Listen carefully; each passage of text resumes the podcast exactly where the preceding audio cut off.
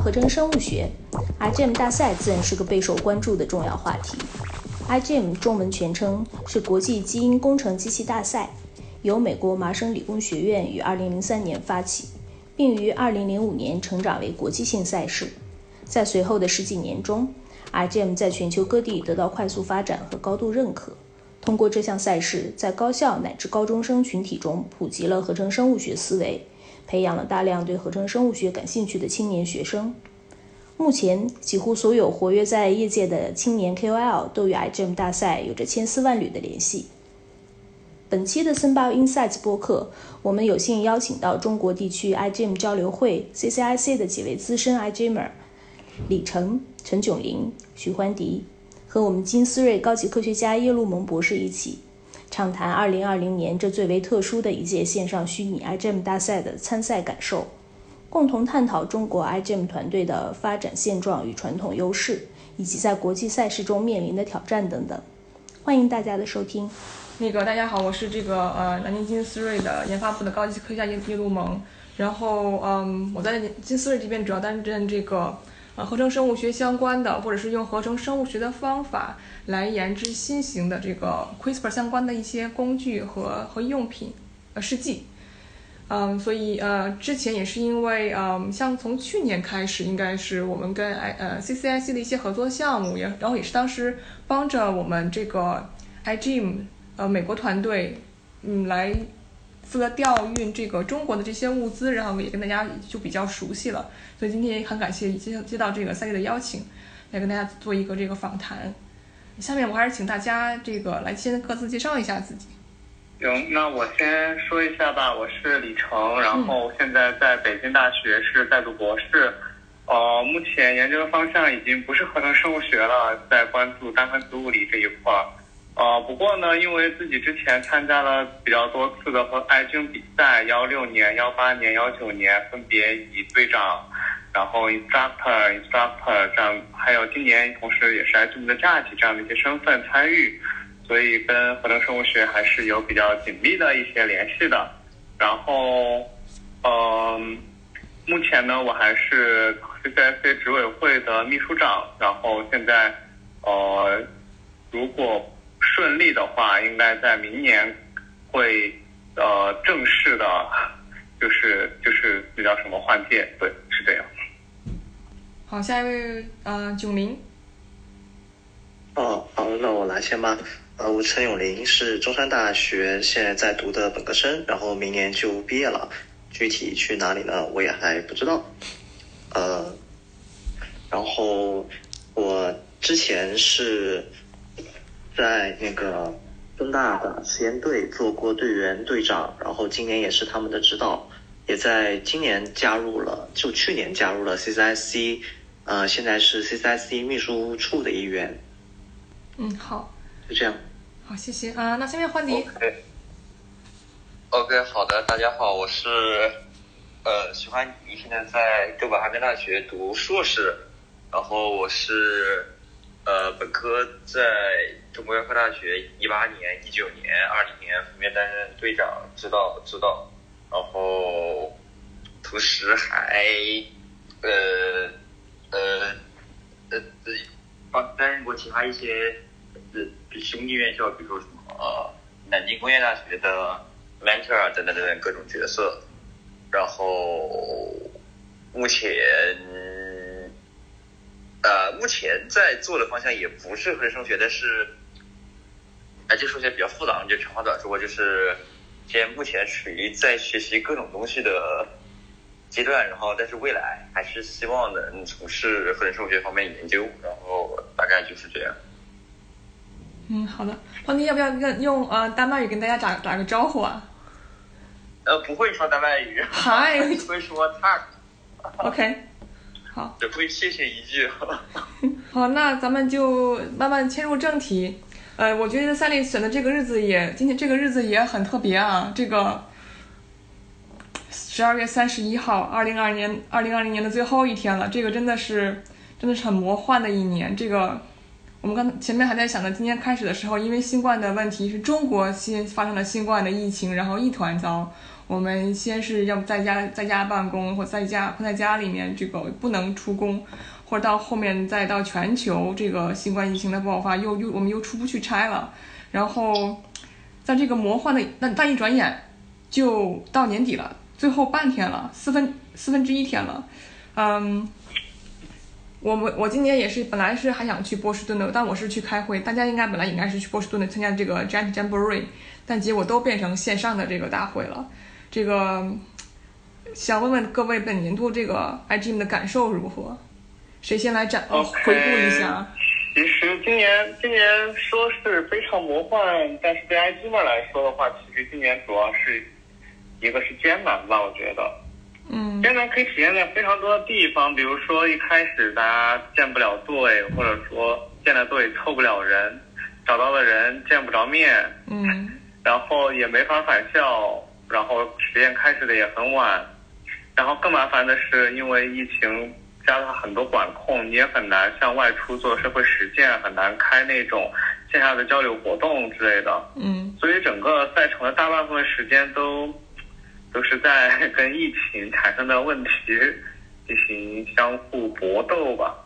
嗯，所以今年的埃基尔还是挺不容易的。嗯，但不管怎么说，今年其实还是中国地区的埃基尔表现的还是都非常的不错，然后得了奖啊，一共一百一十六支队伍，八十一个金奖，十一支单项奖。整个比例呢都在上升，说明大家还是非常非常的厉害，能够在这样艰难的条件下，一样能够带出水平，对，还是非常值得去鼓励，呃，非常值得去鼓励和表扬的。嗯嗯。然后关于没有去波士顿赛场，其实这是一件很可惜的事情，因为 Jamboree 呢，它本质上就是一个大的 party，嗯，所以没有了没有了这样的一个线下聚会，所以。就气氛上其实少了很多了，就比如说比赛前不是会很紧张的去准备最后的冲刺吗？然后这种感觉就没了，或因为因为大家都是用 video 去做 pre，就不用再不用在那去背稿子，不用在那里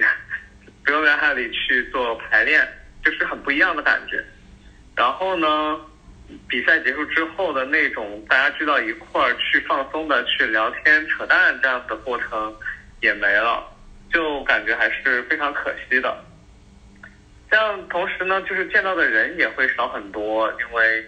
都是线上嘛，线下大家都是网友，有可能就今天聊过，第二天就忘了。但如果线下见过一面，比如吃过饭、喝过酒的话，那种感情会完全的不一样。这其实是今年我个人认为比较可惜的一点，就是少认识了很多人。对。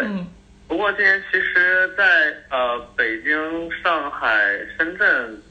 当时 Apple Gym 和 Bluefa 他们还有一个线下的 Watch Party 那个活动，我参加了。嗯。然后我感觉一定程度上还是缓解了刚才之前说的这样一些问题。对。囧林当时有去深圳那边参加活动吗？呃，没有，因为我小朋友他们都没有课，但他们都有课，所以我就没有时间过去。行，那我这边就说完了，大概就还是挺遗憾的。就如果能够去波士顿的话，那种感觉会更好，就是了。对。嗯，确其其他其他人呢，其实可以感觉啊，就是本来会有一个启程和到波士顿的这么一个呃过程，但是今年都是在线下来完成了。其他人感觉呢？呃，我可以大概说一下我的，就就很。很神奇，就是在刚开始就刚开年的时候嘛，当时新冠其实，在四五月份的时候，我们就觉得已经差不多了，在国内的疫情，然后我们队伍当时已经建好了，然后跟院长那边什么的都已经协调好了，我们当时预计六七月总可以回去开始实验了吧？嗯，但是就当时，但是当时国内的各个高校就是打死了都不开学，然后我们所有人。把实验计划一波一波的做，然后做好了实验计划，一直永远开始不了，然后开始说，那我们先做 HP 吧，我们先先去做建模吧，然后结果拖拖拖拖拖到九月份、十月份的时候，我们的队伍才真的开始做实验。这是就虽然说往年我们做实验都会有拖延，但是这实在是我们第一次到九十月才真正开始做实验，我觉得这是今年最。最难受的一件事情吧。因为这个疫情，然后和一些不可靠、不不可抗拒的因素，导致我们根本没有办法很好的去计划我们整一个赛程，然后一直就是在做预案、做预案、做预案，然后到最后就变成了最差那一版预案就出来了。其实大家都差不然后这多太多了。一点，对对，差不多吧。其实我知道好几支队伍，他们四月多要也开始了，甚至还有就留在学校里面就没有走的，就一直干了一整年。嗯，有大家情况都有不一样嘛。是，那同样的这样的一个感觉，其实，在办 CCIC 的过程中，也有一些类似的感觉，就是啊，就因为疫情，这今年的整一个线上会议和这个线上比赛就有了很多的不确定感，因为往年就大家都可能会有一些经验呐、就可以进行一些互助啊，但是到今年来说，这些经验好像就有点不那么合时宜了吧。嗯，就特别是嗯没有线下 Jamboree 和线下 CCIC 这件事情，其实在我看来是挺可惜一件事情的。就我和李晨还有呃宽迪两个都是在线下的 CCIC 上面认识的，然后也是后面在 Giant Giant Jamboree 的时候，我跟欢迪的队伍当时我就刚好是就海报当时贴在一个黑板上嘛，然后刚好我跟他的队伍是贴在一个黑板上面的，所以刚刚关系搞得还比较好。但是你在线上的时候，现在就很难有那种 face to face 的 talk 了。然后更重要的是，你没有那种全进入的感觉。在学校里面，你身边还是熟悉的同学，然后啊、你没有那种来到了一个异国他乡，就去到 Boston，然后嗯你好全身心，你这所有时间你都可以拿来投到里面去。然后你会每天不停的在跟别人讨论项目，会去听不同的 pre，但是可能我觉得在学校就没有这样的一个那么强的一个动力，就我觉得还挺可惜的。而且像这种线上的活动，最大的问题就是你根本就不知道你将面临的这样的一个挑战是什么。就像大家都很不清楚，今年就搞成一个 video，怎么做这个 video，怎么这样的 video 才算好，不清楚，也没有一个样例。然后像这种放了 video 再做答辩，答辩半小时这样的事情，在过去也是难以想象的，所以对大家来说都是一种挑战。像我们办 CCIC 其实更是如此，甚至你连选什么软件啊，就是怎么去组织大家用好这些软件啊，写这些教程啊，都非常非常的麻烦，所以搞成线上之后就 挺难顶的。对，还有一还有在就是前面两位说的差不多，再补充一个小点，就是一个非常直观的感受，就是基本上在 j a m r 期间，基本上不会跟其他团队产生过多的交流，或者说交流基本上都非常少，因为在 post session 的时候，就是虽然那个那个那个那个那个他们是今年用的软件，其实那个某种程度上还原了 post 当时那个那个布局，但是那个当时气氛和环境什么的，基本是完全还原不来的。就包括之前的时候，比如说在在波士顿，然后你中午的时候吃着他们那个难吃的午饭，然后边吐槽边的惊慌的等着教具来，就是这这种感觉，这根本根本就是永远达不到当在在在当地的那个那种那种那种感觉。然后第二个就是基本上整个 poker session 的时候，因为好像也就一个小时，基本上大部分时间都在自己的 BOSS 那里，然后可能去别的地方、别的团队那里点一点，因为因为那个 post session 今年的 post session 跟平 judge 就跟那个 judging session 是分开的，就是可能大部分嘉峪都不会去，所以有些团队就很多团队的 post session 就不会做的特别认真，然后可能有的时候你想去跟一些国外团队进行交流，然后就发现他们人都不在那里，然后所以也嗯其实大多数时间也只能待在本队的 post 那里，然后看看有没有人来，然后没有人来就在那等着，然后偶尔出去转转，可能也认识不了什么其他的人。像一八年那会儿，就是在 post session 我认识了一个西班牙的一个一个一个一个呃一个一个同学，就他们一八年当时的冠军就是那个啊、UPV 瓦伦西亚那个队伍的一个队他们的队长，然后我们到现在一直还保持联系。但是这个事情在今年就不太可能发生，所以确实像之前两位同学，呃，李晨跟左林说的那样，就是非常遗憾一个事情。但是啊，其实我觉得这个事情可能跟第二个问题比较比较比较比较比较符合第二个问题，就是有没有哪些意外的收获？呃，要要我现在先说了吗？可以可以说吗？可以呀、还是待会儿你有啥意外的收获？OK，我觉得还有一个一个意料之外的一件事情，就是可能因为中国政府在抗击疫情方面比较比较强硬嘛，所以所以相当于基本上在国内大概在六七月份的时候，或者说七八月份的时候，大部分高校其实都可以返校了，然后所以感觉今今年中国大陆的团队在做实验方面其实有一部分优势的，就有一个就是那个有几个单项奖是关于 part 方面的话，就是什么呃最佳技术元件和最佳复合元件嘛，嗯。然后感觉这个这个这个单项奖大部分呃基本上呃六分之五的团队都是来自中国的，因为中国团队基本上有数据的比较多一些哦。然后像我们学校也捡到一个其中的一个单项奖的提名，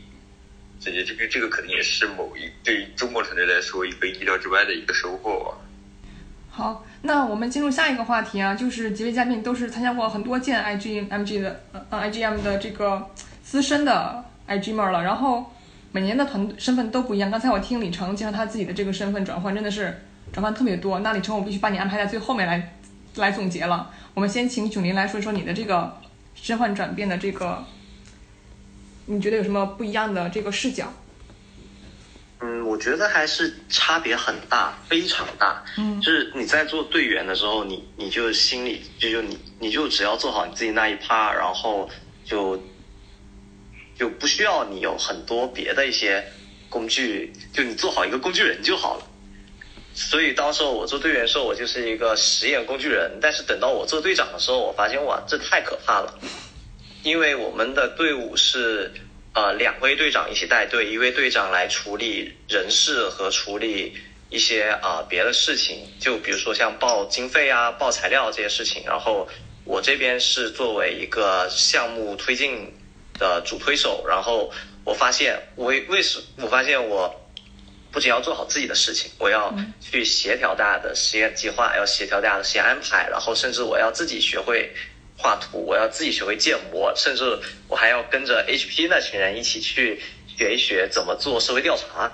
所以我在那个做队长的时候，感到这世界上为什么会有这么多事情？为什么我才知道哦，原来做 IG 好多事情啊。然后等到做了指导之后，然后我就尽量的把这些乱七八糟的事情给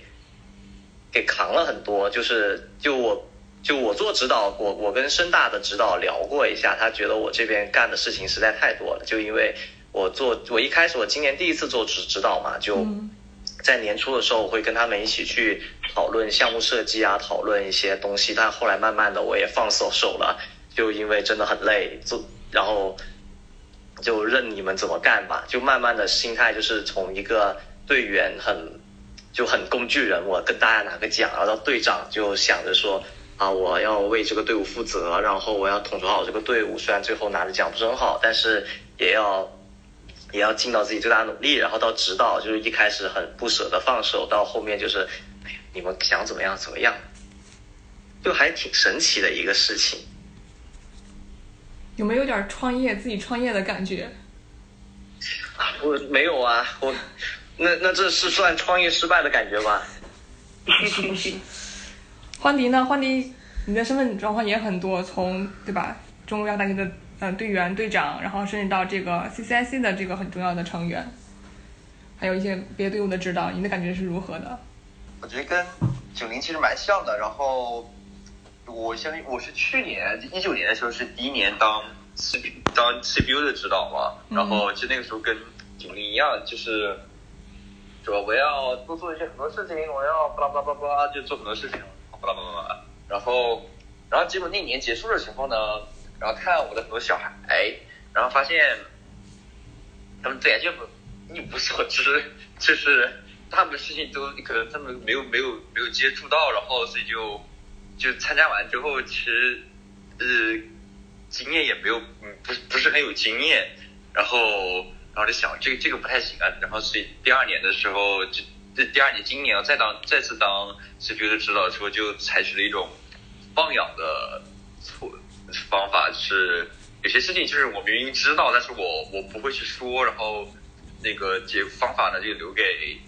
留给留给小朋友们自己去去去探索，然后我就帮他们兜住一个底线，就是无论说帮他们保住一个金奖，然后剩下的就要让他们自己去探索，然后这个也不能说在结果上有多好吧，就是不也不能说最后让他们取得多好的结果，但是至少是哎他们对 IGM 有有更好的想法，有自至少有自己的想法了，然后未来他们也可以更多的把这些经验和这些想法可以传承下去，也避免了就是未来某一些特定的人离开 CPU 之后，整个 CPU 团队就废掉这种情况出现。然后我觉得很重要的其实是他们的参与感。对对对，并且他们自己能去探索，然后发现一些问题，然后尝试去解决，然后就可以了。然后我们老人就他们都这一个底线嘛，就是不管他们怎么浪，然后最后反正金奖也保住了，政治任务也完成了，然后至于其他的什么东西就交给他们自己去去探索。然后关于指导别的团队的话，嗯，其实这个感触跟指导自己的小孩还是还是完全不一样的，因为不是亲小孩就不会不会不会那么认真嘛。因为这但是也不是也不是不是这个意思啊，就是嗯就是肯定会把一些该分享的该该做的事情肯定会做，但是就不会是但是如果他们没有表现很积极的话，你不会拖着他们去前进，因为毕竟不是亲小孩，也更多是相当于把一些资源给他们，然后该提的建议给他们，但是真正做决定的还是要到别的团队自己嘛。然后因为各个团队可能也有各个团队不同的困难，像像去年南宫院因为是第一年参加 IGM，所以呃倒是虽然有些地方做的不是特别好，但是能做成当时那样，确实也是对于大家也是一个比较满意的结果了。所以主要也是这样，我觉得知道自己团队跟呃其他团队最大的区别就在于自己的团队的话，啊就是你可以可能会有更多的动力去拖着他们前进，或者是在某一过程某一段时间拖着他们前进。但是对于其他的呃别的团队，可能就没有那么多的耐心，或者是也或者可能也不太合适去拖着他们，就是更多的决定权会在他们自己手中，嗯，确实，大概是这样。嗯。是。那那李成，你觉得呢？这到底是事无巨细的亲力亲为的管理好，还是嗯更放开一点的，让大家一起去来探索和体验比较好？呃，我觉得吧，就是其实就是一个战术和战略的一个问题嘛。我觉得一个好的指导老师应该是一个抓大放小的。嗯我记得以前郭浩天师兄说过一句话：“学会放手。”放手是肯定是要放的，那么在什么时候放手，这其实是一个很讲究的事儿。那嗯，抓大放小，我个人觉得抓的话，指导指导指导指导的这个角色就应该是去关注整个项目的利益，整个项目的思考逻辑，整个项目的这个呃展呃预预期预期效果和一个给大家画出一个大的纲要，这是应该去着重抓的，而且尽量让队伍能够聚焦在这样的一些核心内容上去，不要跑偏。这个是我觉得应该是需要花大力气去，呃，每一次开讨论会的时候，都应该要把这些蓝图给拿出来，给大家去跟进。如果有什么要调整的，就需要通过开会或者什么样的讨论进行调整，调整完之后形成决议，然后继续沿着最新的这样的一个设计往下往下跟进。这个是需要花很大功夫去做的事儿。那么放小放什么呢？我个人是认为，就是比如说他们怎，就是我会，如果是我的话，我会告诉他们，我们需要去做这样的一个实验，然后具体怎么去做这些实验细节，我们我会给他们指一些，比如说你们去联系谁谁谁老师，联系哪个哪个师兄，或者找找找哪个哪个同学，他们会给你提供帮助。至于说怎么去获取这样一些帮助，怎么去获取这样一些信息，这就是他们自己要做的事情了。就这样子的话，就也也不用说事无巨细的去管辖，但是就可以让同学们能够有一个最基本的方向，可以让他们自己去做自己的事情就好。对，但关键还是说大的那些项目逻辑、项目利益、项目整体这一块儿一定不能太，一定不能散。跑偏了的话是很难很难很难救得回来的。对我感觉作为一个指导应该要这个样子，然后也不能因为队员们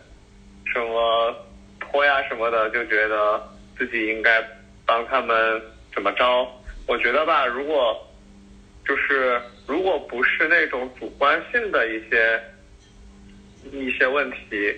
像那比如说生病啊或者怎么样，帮帮偶尔帮帮忙也是没有问题的，只要只要不是这种主观性的拖沓，我觉得还是可以会愿意去帮忙做一些小的事儿了。对，然后我其实除了指导之外，今年不是还当了 judge 吗？嗯。然后 judge 的感觉跟指导老师又又是一种新的风格，因为 judge 他要求的是。哦，对别人的项目进行非常细致的一个批判性的一个评评评估。嗯，虽然说 IGM 官方会给你一个列表，让你去上面寻找合适的描述并打分，但实际上这些描述也是非常，也是呃，也不是说非常吧，但是也是比较带有一些主观性意向的。所以说，呃，当评委的话，就需要对。别人的项目，包括从他们的 wiki poster，还要去跟他们，呃，就是在他们 defense 的时候去多跟他们沟通，poster session 的时候认多聊聊，多沟通，不管是提建议也好，提意见也罢，反正就是希望能够尽可能多的获取他们是怎么想的，怎么考虑问题的，就是你需要尝试性的去把带入别的队伍的这样的一个角色，然后去思考他们。的一个项目的一个完成情况、进展情况，然后再做出一个综合性的打分，就有可能呃，比起指导的话，队伍指导可能会更更关注于自己的队伍，然后对别人的队伍可能只是一点点，比如说提出提一些简单的意见，就像欢迪之前说的这种 mentor 这个东西，就是提一些简单意见，至于说能不能推，就是另一回事儿了。他们更重要，mentor 是希望别人队伍能够在未来做好的。但价值的话，它是要对你现有的成果进行一个阶段性的评估，所以，嗯，他们的目的、行事风格会有一定的差别。比如像今年在评审一些队伍的时候，我会发现这个队伍，呃，就是他的主页看着很棒，故事说的很好，但一看，呃，项目设计。连一个合适的原件都没有找到，然后一问他们问题，然后他们说正在查询中，那我就觉得这个项目就可能就给就就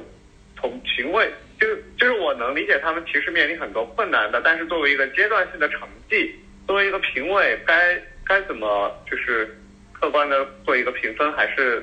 要狠得下心去做的，就可能。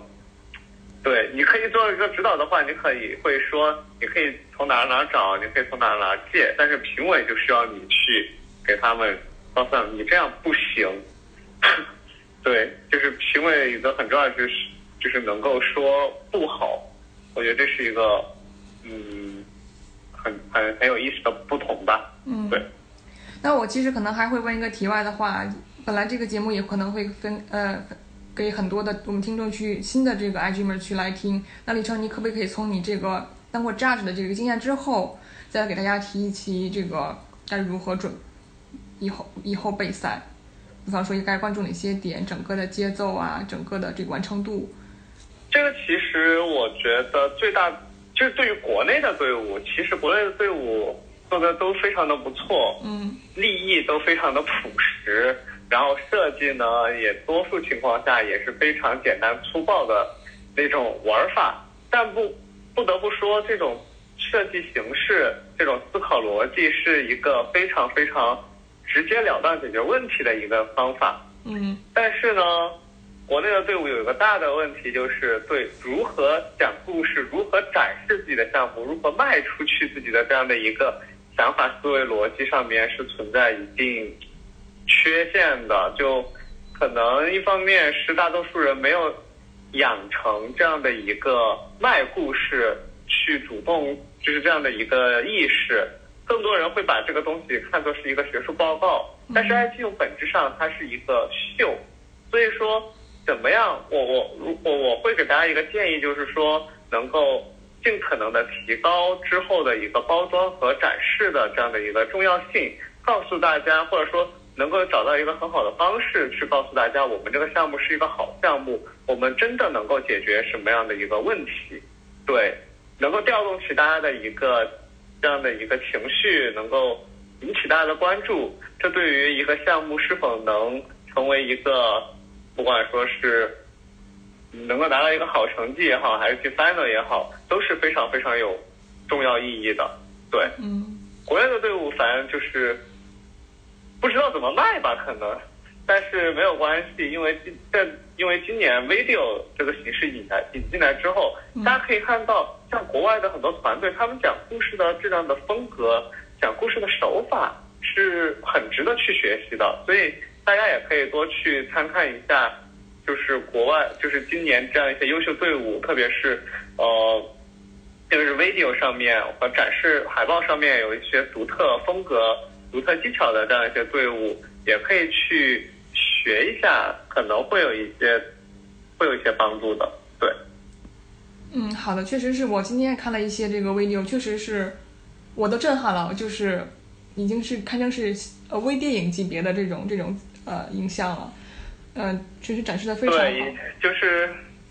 对，就是一定一定要用心。我刚才刚才忘了，就是国内队伍对社会实践 human practices 这一块的关注度，实际上也是非常非常不够的。嗯，我觉得张楠老师以前说的一个点很好，就是 human practices 自始至终都是全程贯彻在整个项目，从项目开始到项目结束的。但国内的队伍大部分情况下都是做完了项目之后，然后随手做一些社会实践去凑凑数，然后甚至有些人还觉得就是做两个讲座就可以去申请一个 Best Education 的奖，这其实是挺不合理的一件事情。但是在下级评审的时候，经常会遇到有这种过度自信的队伍。嗯，其实国内队伍他们他们的他们对 IGM 的认识还是在于一个学术比赛，还没有。把 IGM 看成是一个包含了学术比赛，呃，包含了人文、人文、人文关怀，包含了宣传展示这样的一个复合性的一个比赛项目。所以我觉得国内的队伍一定要在这方面要有所改观，然后一定要重视起社会实践，重视起宣传这一块儿，才能把我们的短板补起来，才能够去冲击更好的成绩。你看，像今年国内其实也有队伍能拿很好的成绩，比如说厦大和那个呃 Great Bay SIE，他们的那个 video 我也呃我也比较推荐大家去看一下。一个是厦大的厦大的就非常有中国的风中国特色中国风格，然后那个呃 great waysie 的队伍他们的 video 呢就会他们的 video 和社会实践都都值得大家去学习和关注的，对。嗯，那那呃，九零和欢迪呢？你们觉得呢？就是比方说，像呃我们中国的队伍跟欧美队伍相比，有哪些优势还有不足？呃，我觉得刚刚李晨说的还是蛮蛮详细的。然后，呃，这可能可以补充一点嘛，就是，呃，哎不对，这个问这个问题比较蛮蛮像今年的，就是装成经典的话，就可能我刚刚。提到的就是今年国内团队可能在确实在实验数据上，有的确实会比较占优势，因为确实有的今年大部分的国内团队都可以蛮正常的做实验，但是国外的可能今年都做不了什么实验嘛。然后如果放在总体来说的话，就是像刚刚说的那个国内团队在呃项目设计的可能都很不错，然后。然后，但是跟在 SP 和项目包装上，那个做的不是那么好，但是这个现象可能现在也在逐渐的变得逐渐的改观吧。我觉得，因为在呃整个中国地区啊，就 community，然后啊，我其实我的意思就是在 C 啊那努力一下，就是这个是就是也在每年的时候也会给大家普及那个 HP 它的真正目的是什么，然后它需要怎么去做这些事情。然后但是可能确实对于一些呃欧美的一些老牌的团队，他们可能确实是是有一些差距的。但是我觉得还有一个这个这个问题还有一个原因是在那个对整个项目的就对待项目的态度上吧，因为像今年我也有那个跟哥本哈根他们团队有一定接触，包括到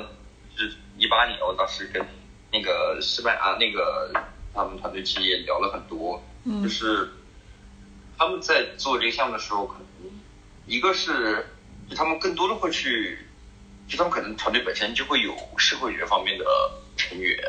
然后他们就会从一个社会学专业的角度去思考这个 HP 它需要什么，然后然后它能它它它嗯应该做什么，然后他们能做什么，然后去做这样一些事情，就从从一个专业角度去出发。这个国内的团队有，反正就我了解，就如果团队里面有社会学方面专业人才的，其实是蛮少的。嗯，确实然。后第二个就是他们，对对，然后第二个就是感觉他们对于整个比赛的态度会比较，呃，不是态度啊，就是那个词中文叫什么？那就是他们对待整个团队会，呃，整整个比赛会轻松一些，就是就是他们会觉得，然后我想去做这个事情，不是为了评奖，但是就就觉得我做这个事情非常好玩，然后想去做更多的事情，我想去让更多人知道我们的项目，想让更多的人去知道合成生物学巴拉巴拉，然后去做了很多的宣传，甚至包括一些呃那个 education 方面的事情，他们就是能从跟他们交流中能感觉他们做这些事不是为了一定要去拿奖啊什么东西的，然后就是觉得很有趣，很想做，然后就去做了。但是我接触的一些中国团队呢，就会让我感觉他们呃做很多事情就是为了去拿奖，然后如果这个事情做完了不一定能拿奖，他们可能就不会去做，可能在这个心态上可能会有一些的差别。但是我不是说哪种哪种好哪种不好啊，但是只是单纯指出这个可能导致了一些不一样，就态度上的不一样，导致了一些结果上的不一样。但这当然就我不是说哪种好哪种不好，就是像这样通过这样以攻略态度去出发，可能会就是整个性价比会高一点，其实本身也是一个也是一个很值得参考的一种方式。九零呢？那你觉得呢？其实我其实大概也是有这样的一个感觉，就是我当时候在 Jamboree 那里跟很多支国外的队伍，主要是欧洲的队伍聊过很多，然后我感觉就是呃，就可能国内还是太把它看成一个比赛了，就因为我也了解到国内很多队伍是比完这个赛，然后这个项目我就一了了之，扔在实验室里就再也没有后话。然后他们很多就像欧洲那边就可能会有一些人会就一直做下去，然后直到把这个项目给推到成一个真正的可以上市的产品，就虽然不能说改变世界吧，但是还是 make a difference 嘛。嗯就国内，据我所知，这这样的队伍其实很少，非常少。大部分的同学可能还是觉得，就 iGen 这个东西吧，还是一个升学上比较好的助力，然后是一个国际奖项。呃，可能很多时候还是只是拿个奖之后就没有之后了，也没有再想着说要根据它来创业啊，或者有什么别的后事后话。嗯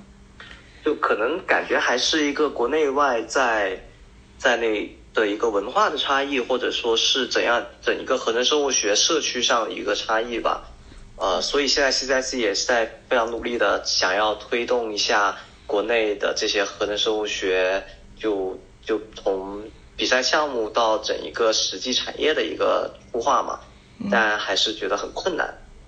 嗯，这个我觉得可能确实也跟嗯不同地域的这个一些文化和这个背景会不太一样。我在澳洲待了很久，比方说我我博后在也是丹麦做的，我觉得很不同一点，真的是我当我当时在做博后那个实验室的，我老板的所有的博士和博后后面都去成立了自己的公司，就都以他们当初做的这个呃从本科可能开始做的一个课题，一直往深入里面做，然后真的把它从一个当初。一个想象，然后变成了实实验的技术的实践，然后从技术他们申请到了这个资金，变成了一个呃初创企业，而且还是在不断的在这个呃扩大和影把这个技术变成产品，或者是 make 哪怕是很小的很小的一个变化，但是他们是不断的这个深入的，但是我们可能就不会去呃。就是觉得是一个学习或者是一个阶段性的一个体验，然后就完了。这个确实是有一些差距，呃，不同的地方。那其实这个也是我们想探讨的一点，就是，嗯，关于这个赛事，其实还有很重要的一个就是这个 After I Dream，我们如何把这些优秀的年轻人、优秀的团队还有优秀的项目，把它只是从一个比赛的这个课题，让它让它延延伸下去。像前面像李成说的，就是，嗯，我们可能是讲的不太够好。可能也是因为，呃，我们更多的是，哦，我们可能某个大学里面的，呃，老师或者团队，他有很强的一个技术，那我们觉得这个技术有可能获奖，然后围绕围绕它找一找可应用的方向，然后去做这个来做这个呃故事，而国外可能真的是他可能更是真是觉得，我觉得社会上或者经常有某些问题，那为了解决这个问题，我来找所有的这个可行性技术，然后是呃出出始点是不一样的。那我们也其实也是希望，嗯，特别是合成生物学能够，它真正是可以成为一个改变世界的这么一个一个学科。你们觉得就是我们如何把这个后期的转化可以做好？实际上这里有一个问题，就是说大部分队伍在选题的时候，就像刚才老师叶老师说的，就大家可能会以技术出发，拿着一个技术去。就是有点像是打哪指哪的那种、那种、那种感觉，但是很难指出，就是你打出去的那一射出去的那一箭很难真正的能够射中一个合适的好的问题。嗯，所以很多队伍实际上在开发出一个技术之后，不知道自己这个东西能干什么。嗯，所以在很多时候，在他们的项目呃，在项目延伸或者说。在关于呃 description 的比较靠后的段落的时候，就会有有一些队伍就会写的非常多非常散，有些队伍可能就根本不知道自己在写什么。这种问题其实呃很常见，这在国内的队伍也是比较多。这也是希望大家去尽可能嗯去优化的一个点，就是希望能够把打哪指打哪指哪变成一个指哪打打哪，从问题出发，然后。然后再去解决问题可能会比较合适一些，所以说如果选题选的时候就已经找到了一个呃很难拓展或者说很难找到一个应用出口的一个东西上边，你再去给他找一个故事，其实是一个很头大很难受的事情。不不不仅说是同学们自己做很难，就是不仅说找很难找，第二个他们做也很难做得下去，真的。做到后面是不会有心思和兴趣再去熬这样的事情的，这确实是存在这样的现象。哦，所以一个是大家可以从选题上边尽可能的去选一些与实际问题相相连的一些事儿，比如说像今年哦，我看好几支队伍，其实我们今年印象挺深的几支都是还还都是高中队，一直是 SCIE 嘛，他们做的那样一个试纸。试纸这个产品化的概念和他们的那个图纸出来了之后，给人感觉这东西就像是一个可以能够马上被做出来、被用起来的一个东西。第二个呢是 Great Bay SZ 他们开发一个电池细菌，哦不，抱歉是电电池蛋白，潮湿能发电的一个蛋白。我觉得这东西它本质上关注的问题非常的、非常的、非常的切实，就是说怎么样去在一些。特殊地域条件下，能够长期的给一些供电器供电。OK，这个问题出来了，所以所以他们的解决方案就是很针对于问题的。最终做出来的最终做出来的这样的一个实验成果，呃，产品化和商业化的潜力也非常的巨大。实际上，我还特别期待他们这两支队伍的项目能够最终被转化成一个呃一个一个创业团队去。去把这事儿给搞起来。当然，对于同学们来说的话，就是有没有足够多的时间，有没有足够多的呃心心思，有没有经费，有没有实验场地，这都是一些困难的事情。所以，呃，我觉得很多项目进行不下去，或者说没办法继续往后推广，一个是一个项目本身不是不合适，第二个是这些呃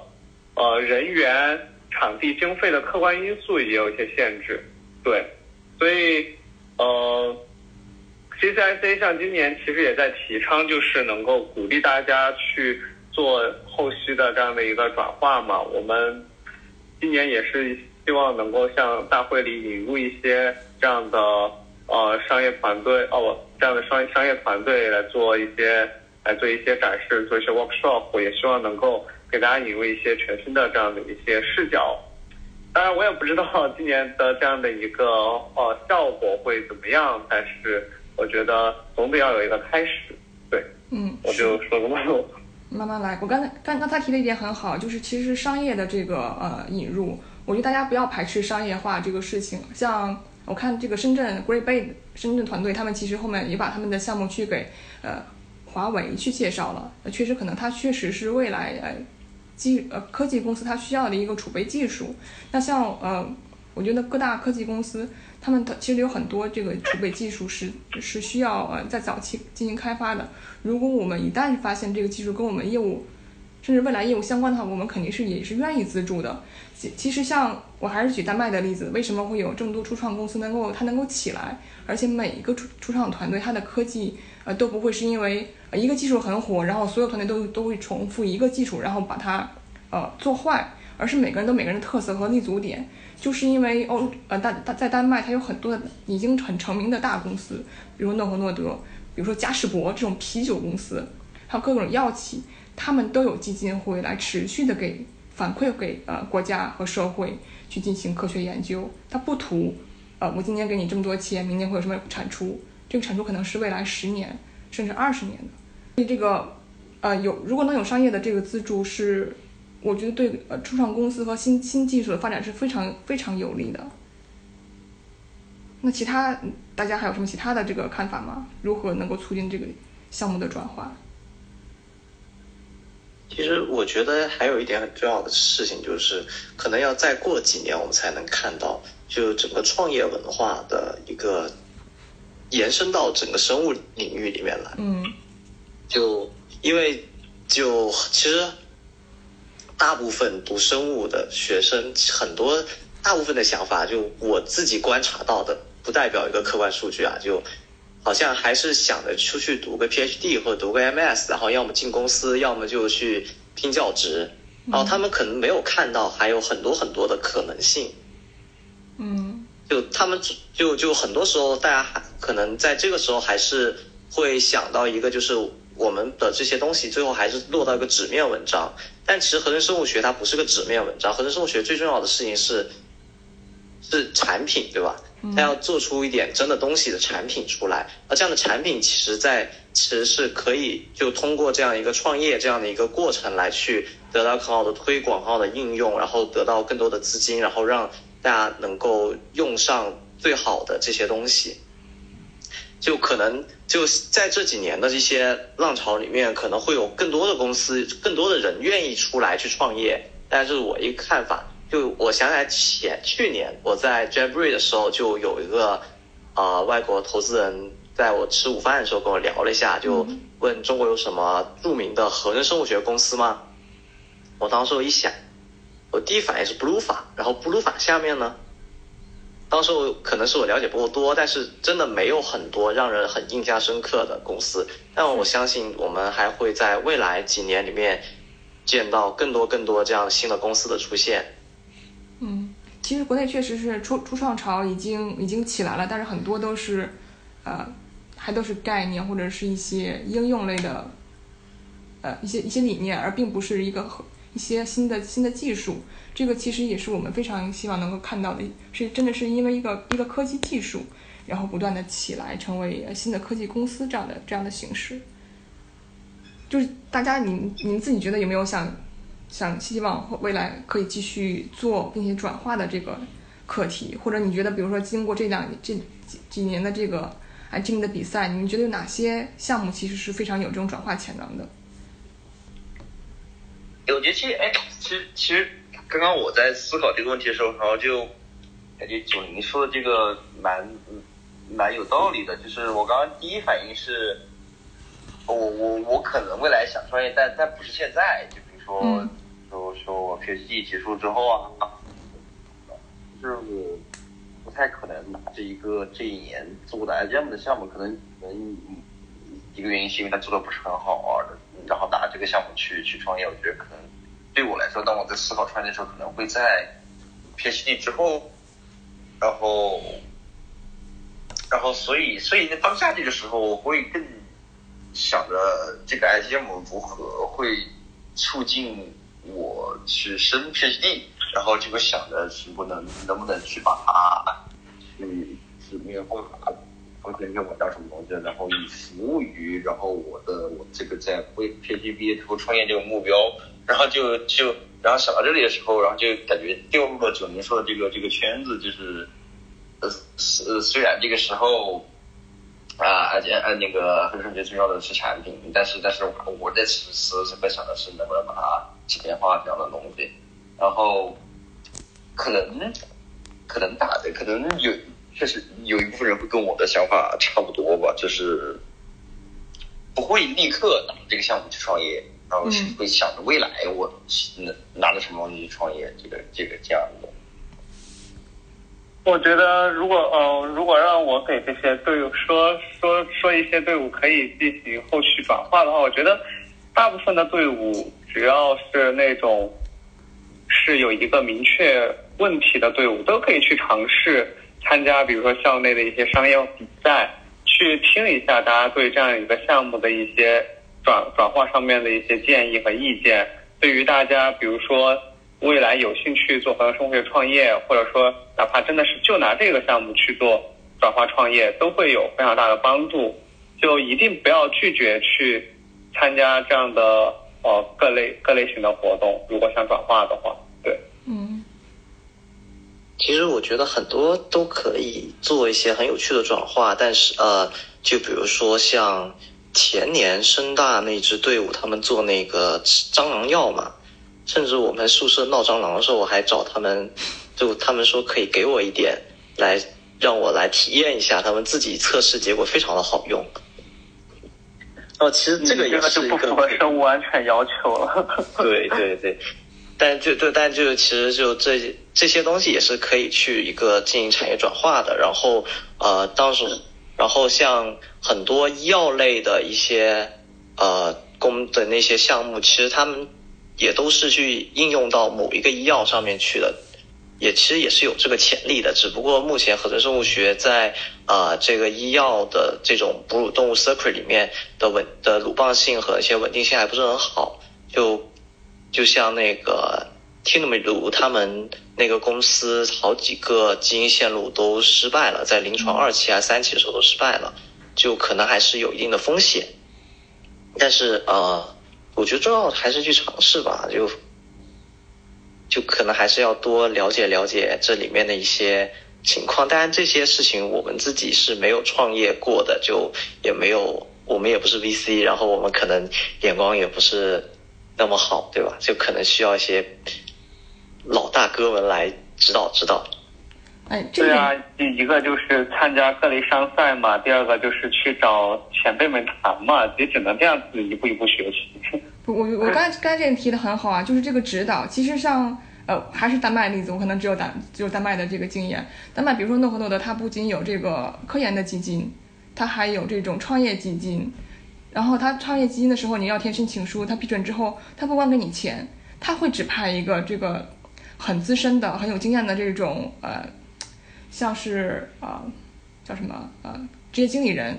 他会来扶持你这个项目从最一开始，他知道你开始的时候你只有技术，甚至可能你还欠缺管理经验，欠欠缺这个资金运作的这个经验，欠缺去包装你的故事去做进行这个。除了天使呃 C 方定之后的这个天使轮啊 A 轮这种方定的经验，他会来呃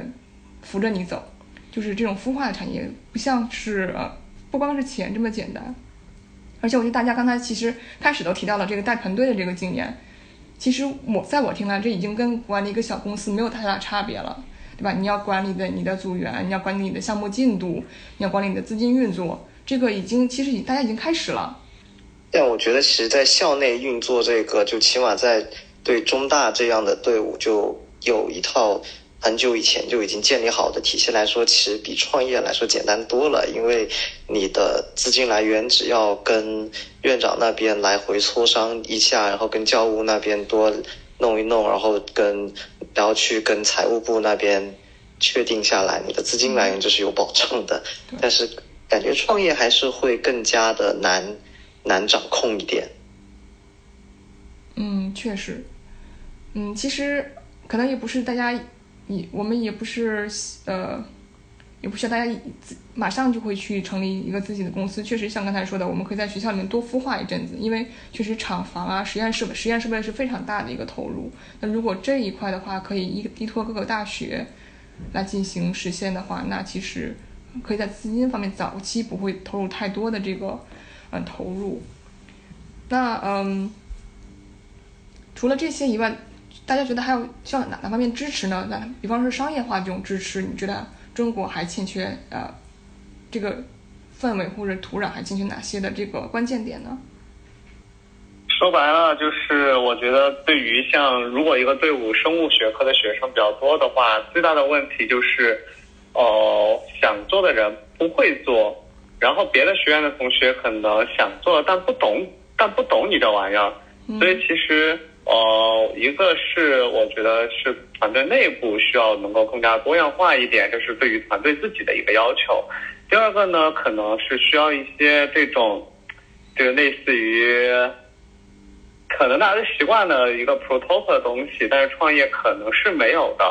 哦，但如果能够有一个这样初步的一套方案，告诉大家，比如说一个公司应该怎么去注册，应该怎么去。找到合适的投资人，就是如果要有一个这样的初步的指导方案，我觉得可能会对大家会会有帮助一些。当然，我觉得这个问题最合适的应该是找需要准备创业或者正在创业的人来聊，可能会更合适一点。对，对，就像因为身边有些朋友也在做一些创业嘛，所以其实也知道有，就国内其实还是有不少。那种资金基金啊，那种呃，像是孵化器比赛呀，呃，或者市里办的，或者私人那种，其实都还是蛮多的。就可能大家需要多关注这种机会，可以从里面拿到一些指导和起步的钱，就这样。嗯，那我们嗯，谈吧这个创意，我们在还是刚才开始的那个那个话题，就是。现在可能离二零二一年就更近了，我们马上可能也要呃，同学们投投入新的一轮的这个 IGM 的比赛了。各位前辈对他们有什么建议和期许吗？可以多多提几句。呃，我就就就一就两三句话吧。第一，在生活中找问题；第二，知道学会学会怎么去做好宣传。把这两个点做好了，我觉得就。嗯，会后面会轻松很多。其他前辈呢？我觉得就希望参加呃新各位新的 IGM 就知道自己为什么想做 IGM 吧，然后找到自己想在在这个 IGM 当中得到什么，然后自己想做成什么，然后然后去做就好。因为不不用去想着把所有东西都